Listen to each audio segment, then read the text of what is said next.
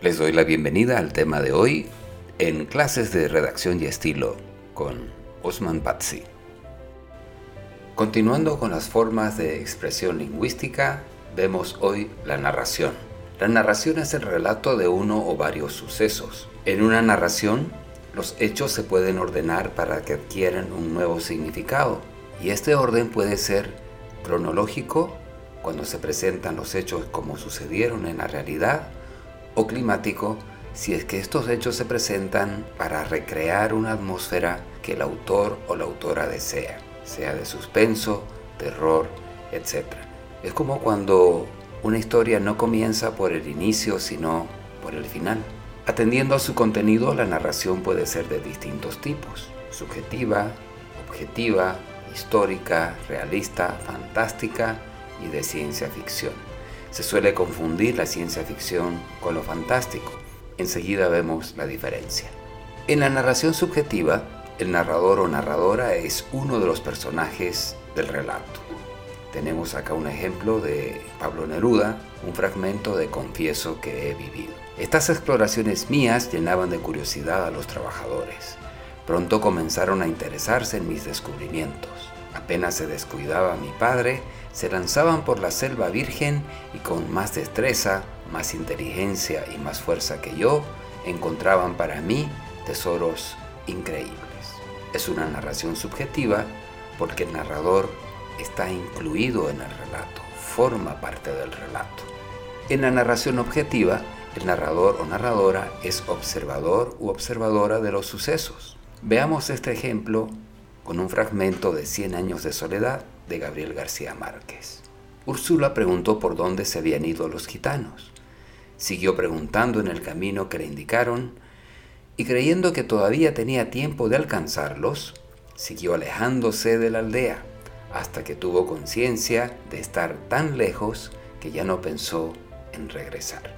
Es una narración objetiva porque el narrador está observando en este caso lo que hace Úrsula. En la narración histórica, el relato se refiere a un hecho pasado. Vemos aquí un fragmento de Mariano Arzuela, los de abajo. Seguramente ahora sí van a dar con nuestro rastro los federales y se nos vienen encima como perros.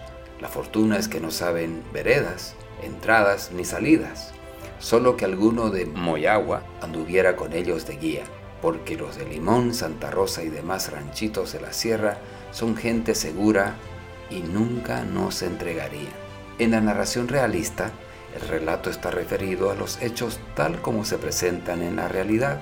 Le devolví la casa, me hizo cuentas y no faltaba nada, sus muebles intactos. Le dije lo que ganaban ahora las criadas, la lavandera, las muchachas y la cocinera, porque a todas les subí el sueldo. Le entregué toda la ropa que me dejó, y otra que yo mandé hacer. Sábanas, colchas, manteles, todo lo que estaba luido. Lo demás, así como lo dejó, se lo regresé. Elena Poniatowska, hasta no verte Jesús mío. En la narración fantástica, el relato se refiere a hechos inverosímiles, aquellos que no suceden.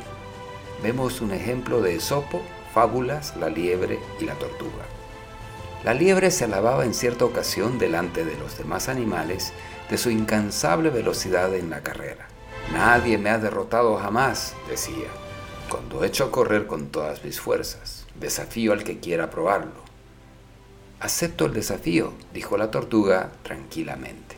En una narración de ciencia ficción, el relato se refiere a hechos futuros. Descendieron al vestíbulo de la casa de vida feliz, la casa a prueba de ruidos que les había costado 30 mil dólares. La casa que los vestía, los alimentaba, los acunaba de noche y jugaba y cantaba y era buena con ello. El ruido de los pasos hizo funcionar un oculto dispositivo y la luz se encendió en el cuarto de los juegos, aún antes de que llegaran a él.